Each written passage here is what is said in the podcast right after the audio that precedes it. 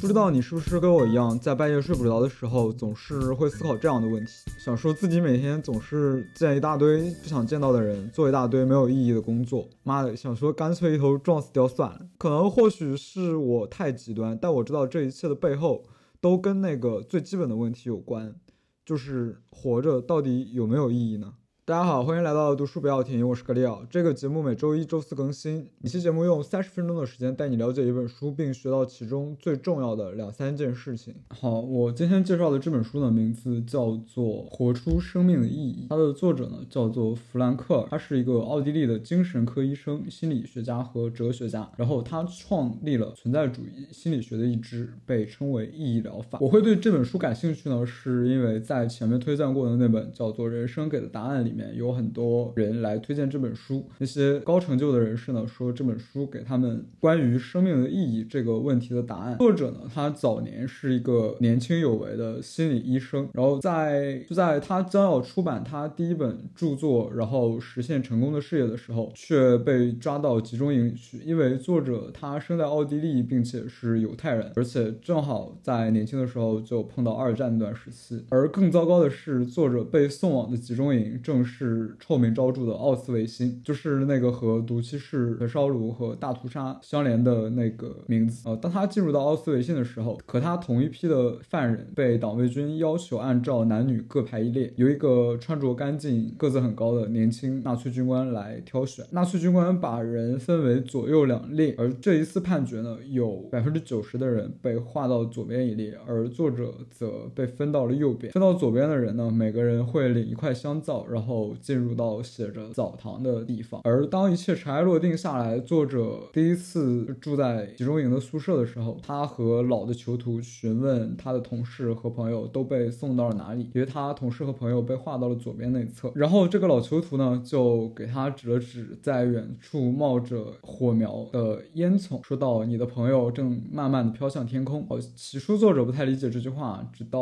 后来有人给他解释，他才明白真正的含义，就是说那百分。之九十的人，呃，因为被判定无法继续工作，所以就直接进了毒气室。之后呢，作者就经历到他第一次的重大危机。作者在年轻的时候就是很有成就的医生，但是呢，所有人在集中营中，除了鞋子和眼镜以外，不被允许拥有任何物品。但是呢，作者在进入集中营的时候，就刚刚写好他第一本书的手稿，他就把那本手稿带在了身上，然后他就想说，我找一个老囚徒帮我藏起来，他希望能够唤醒。老囚徒的良心，然后从而拯救这一本科学手稿。但是呢，那个老囚徒脸上就慢慢露出一丝笑容，起先是哀怨的苦笑，随即转化成嘲讽和羞辱，最后跟他说了一句“狗屁”。之后，作者的手稿呢，便随着他的外衣一起上缴，从而遗失掉了。当然，作者在集中营不仅面临到每天的死亡威胁，而更折磨人的是，你被划分为有劳动能力的人，需要每天进行大量的劳动。有一天下包风雪。作者就在铁路上干活，尽管天气十分恶劣，他们也要不停的卖命，因为有党卫军在看守。呃，所以呢，作者就吃力的踩石子铺路。当然，因为下着暴风雪的关系，这是他们保暖的唯一方法，因为他们都穿得很薄，并且长期的营养不良导致身上没有可以用来御寒的脂肪。而比起艰苦的劳动，更让人绝望的是，你在这里面不被人当做人来对待。就是当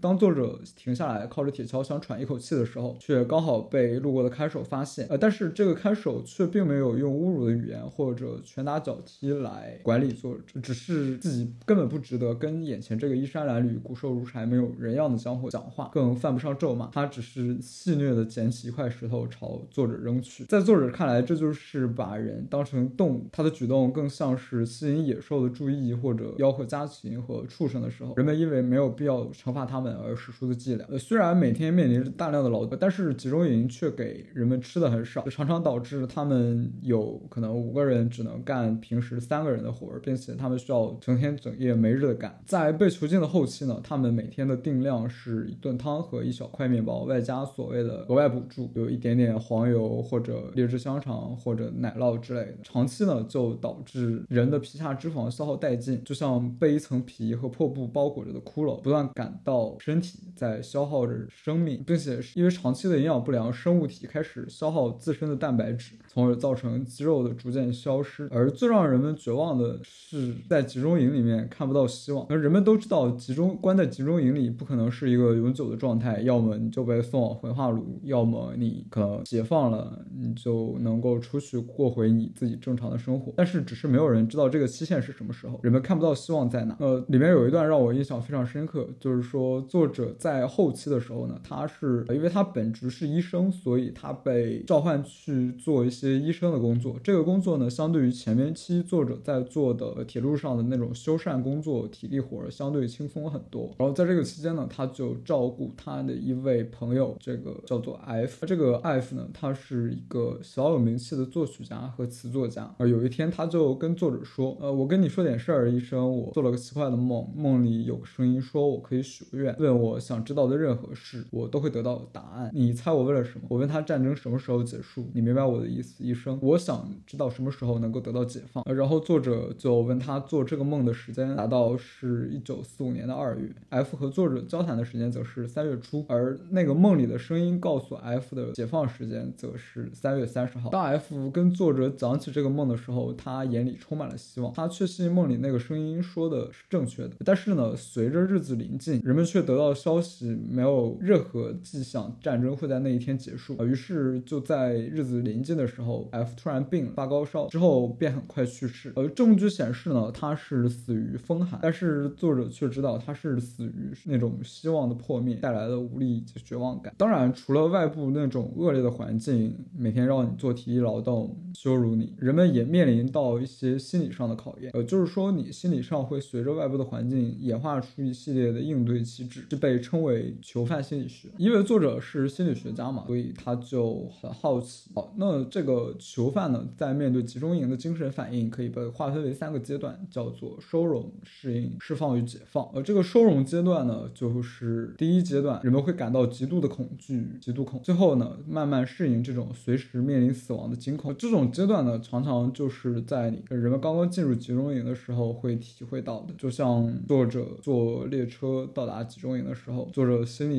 就时常觉得死亡近在眼前而感到恐惧。第二个阶段则是适应阶段，这个阶段的主要反应是冷漠，就人们必须用冷漠的态度来对待每天发生的酷刑。呃，里面有这样的一段故事，就是说，呃，在作者在集中营的最后阶段，就做医生的时期呢，他有一个囚徒，但是他是嗯因为感染风寒，所以在医院就有两天可以能够不用干活。这样，他看到一个十二岁的男孩被带进医务室。而那个男孩因为集中营没有他穿合适的鞋子，就被迫在雪地里执行的时候站了几个小时，从而严重的冻伤了他的脚趾。而那个值班医生呢，就用镊子一点一点的拽去变黑坏死的部分。但这位旁观者却感情早已经麻木，没有办法真切的体会到那种厌恶、恐惧和怜悯的情感。呃，就是说这种心理的保护机制，让人们开始逐渐变得对那种酷刑开始无动于衷。这是第二个阶段。最后的阶段呢，就是释放与解。解放阶段，呃，当犯人们被集中营释放出来呢，就会经历到这一个阶段。哎，你想说放出来了不就自由了，不就没事儿了吗？那其实这个从身体上是自由的，但是心理上却仍旧会遇到一些障碍。从心理学的角度上来讲呢，就刚刚得到解放的犯人在最初经历的感觉叫做人格解体，就是他们会觉得这一切都很不真实，不可能像是在梦中一样，人们不敢相信他们所面对到的这一切是真实的。呃，这就像那。那种减压病，呃，就是说你在潜水的时候，你不可以一下从太深的地方，然后直接上到很浅的地方。而心理人的心理也是这样的，就是人们长期处于高度紧张的状态，一旦得到解放，反倒就面临着某种危险。就是在这种巨大的心理压力突然消失的时候，这就是一种心理上的减压病。呃，在这个阶段呢，很多人穷尽一生也没有能够摆脱这种集中营的影响。他们虽然获得了自由，但是是他们去随意轻率的使用自己的自由。他们唯一改变的点，便是从被压迫者变成了压迫者。他们开始变成暴力和不公的实施者，而不是接受者。他们把痛苦的经历当做为所欲为的借口。呃，就在作者和朋友的一次散步中呢，他们突然，呃，他们就路过了一个长着庄稼的田地。嗯，作者本能的想要绕道过去，但作者的朋友却拽住了作者的胳膊，径直从地里走。作者抱怨的几句，但是朋友却很生气，他怒目圆睁的对作者吼道：“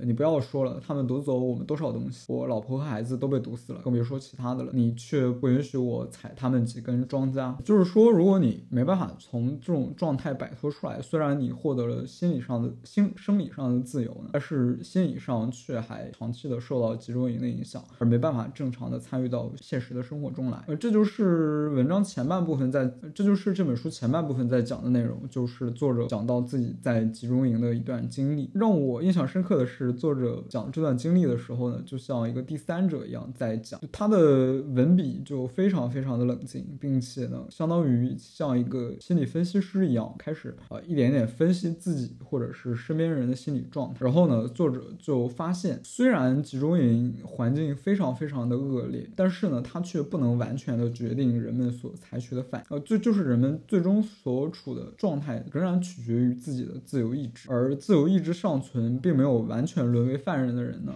可以在出了集中营以后，逐渐的恢复到正常的生活。而相对比的，则是作者的那个朋友，他想要踩踏别人的农田。作者就发现，在集中营的生活表示呢，人还是非常有可能选择自己的行为的。在他身边常常有这样的例证：人们可以克服冷漠，克制暴躁，即使在可怕的心理和生理的条件下，人也能够保持一定的精神自由和意志因为他就看到，在如此恶劣的集中营环境中呢，有人会安慰别人。或者也有人把自己最后一块面包分给别人，这样的人可能虽然不多，但却足以说明，就是你不能从人的手中夺去人们最宝贵的自由意志。人们无论在任何的环境中呢，都有选择自己的一个态度和行为的自由。可能正是集中营这段经历，才让作者就发现、发明了这一种叫做意义疗法的心理治疗方式。呃，意义疗法呢，它相对于心理分析，它更着眼于未来，着眼于将来应当。完成的意义，从而呢能够让患者去摆脱那种无意义感带来的神经官能症。呃，就是说呢，作者的这个意义疗法呢，它是能够回答就是那个最基本的问题：我我活着干嘛？我到底是为了什么？当然，我们时时不会时刻感受到这种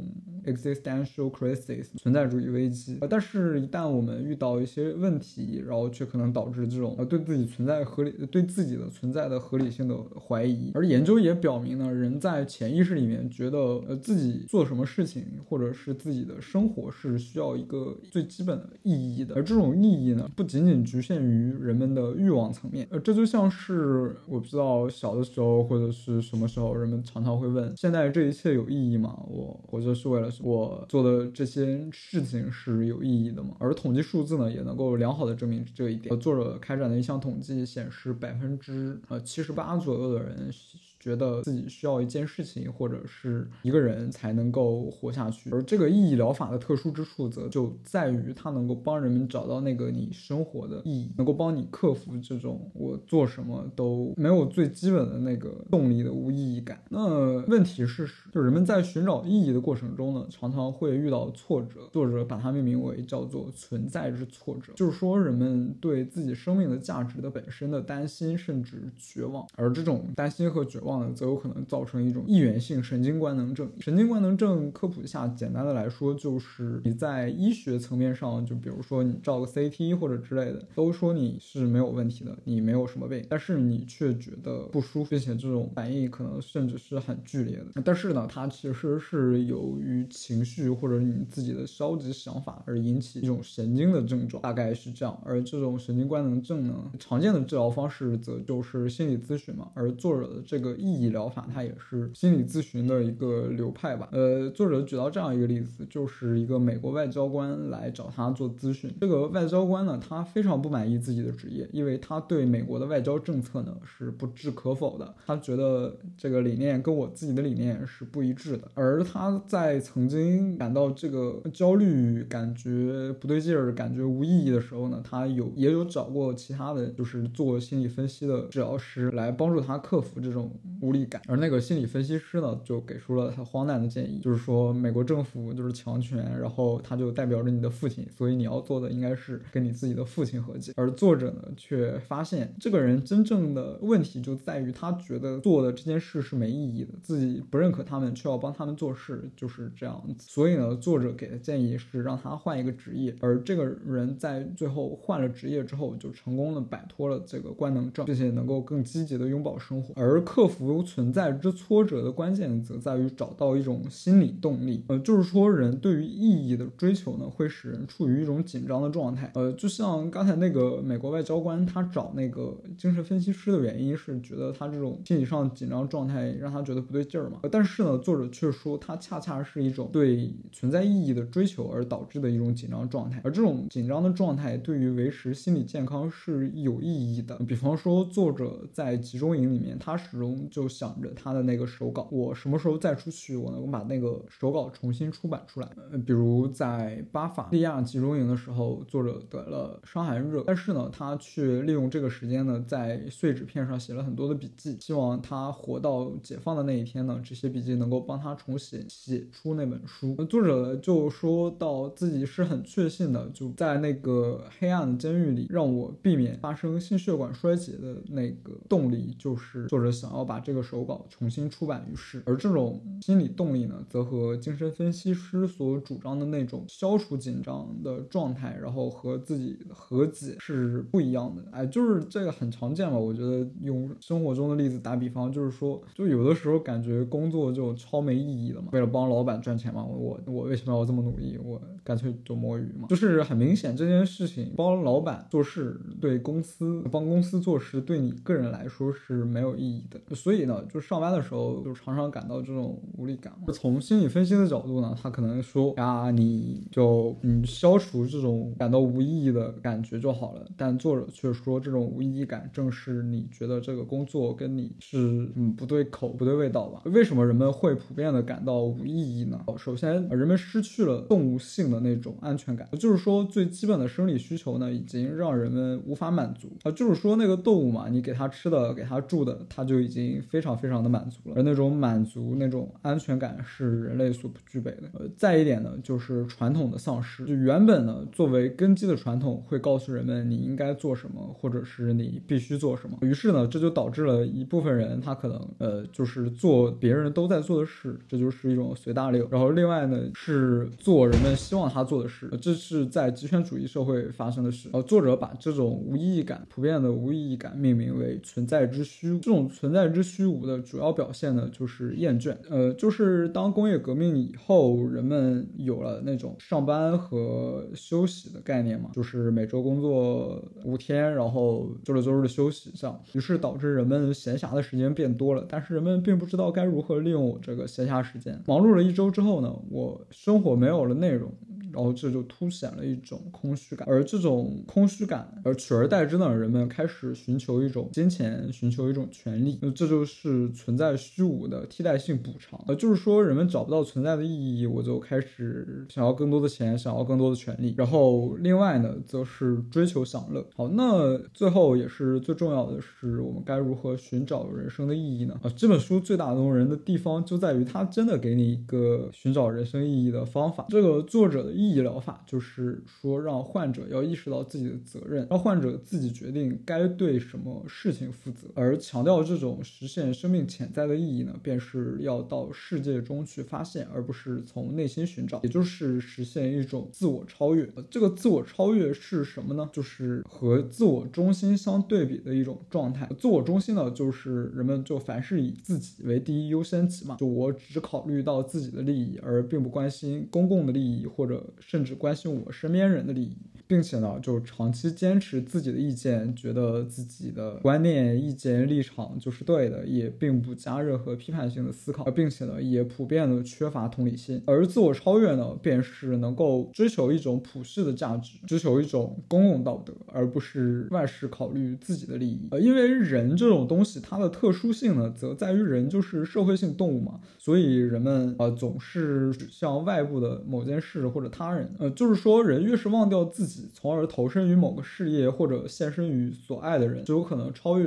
人性，实现自己的价值。好，于是呢，作者就总结出三点能够让你寻找到你生命的意义。第一点呢，便是投身事业，就是取得成就或者成功嘛，这个很好理解。第二点呢，则是爱一个人。呃，作者就说到，了解所爱之人呢，会认清他的本质，从而能够帮助他实现他的潜能。呃，也就是那种投身于一段关系的状态嘛。当然，关系这个事情，我觉得也蛮有意思。我手里也有两本很有趣的书，想哪天拿来讨论一下。一本是一个叫做《亲密关系教练》的书，叫做《How to Not Die Alone》。第二本呢，则是大名鼎鼎的《爱的艺术》。第三点呢，则是遭受苦难。哎，为什么遭受苦难还能找到意义呢？呃，其实作者就说到，即使在看似毫无希望的境地，即使面对无可改变的厄运，人们也能够找到生命的意义。重要的是，就是能够见证那时重要的是能够见证人类潜能之极致，即人能够将个人灾难转化为胜利，将个人的厄运转化为人类之成就。当我们无法改变客观事实时，比如患了某不可治愈的癌症，我们就面临着这种自我转变的挑战。作者在文中有提到自己曾经给一个年迈的且患有重度抑郁的全科医生做咨询，这个医生呢，他没有办法接受两年前妻子的离世，于是作者就问他：那如果两年前离世的是你，而现在活着的人是你的太太，那会怎么样呢？这个医生就说到：那我的太太会受苦。所以作者就说：那么你现在的受苦的意义，便是为你的太太承担了她的痛苦。呃，于是呢，这个医生便从抑郁中慢慢走了出来。啊，这让我想到我初中的时候有听过一首歌，叫做《曾经我也想一了百了》，它是一个叫做中岛美嘉的日本女歌手的歌。第一次听到这首歌呢，就是网易云随机推荐嘛，然后当时就觉得非常震撼。我不知道要从音乐纯音乐的角度，这首歌算不算得上好听，因为他唱的时候，他的嗓音非常的嘶哑，并且甚至有的地方是声嘶竭力的吼。我还记得那是我第一次听歌听到泪目，虽然是日文，也是之前从来没有接触过的歌手，但是呢，却从他的这首歌中感受到了一种超越种族或者是语言的情感冲击。后来呢，我就去翻他那个 MV 和他背后的故事，我就体会到那种人能够反抗所谓命运的精神的可贵。呃，就这个中岛美嘉，她在出道十周年的时候就得上了一种叫做耳咽管开放症，呃，并且呢，病情是很快的恶化，导致她丧失了听力。之后呢，她短暂的停歇，但是呃，努力的学习了用手打节拍，感动感受音响震动的频率，从而呢，继续登上了舞台。啊，然后我就明白，原来作者所谓的这种苦难所带来的意义，就是当你经受住苦难，从而得到了一种珍贵的感受或者珍贵的体验。当你把这种体验传递出来，传递给更多人的时候，它就变成了一种人类的财富。最后总结一下，即使外界总在告诉我们，我们要外向一点，然后内向可能害我们错失良机，但是呢，内向其实是一种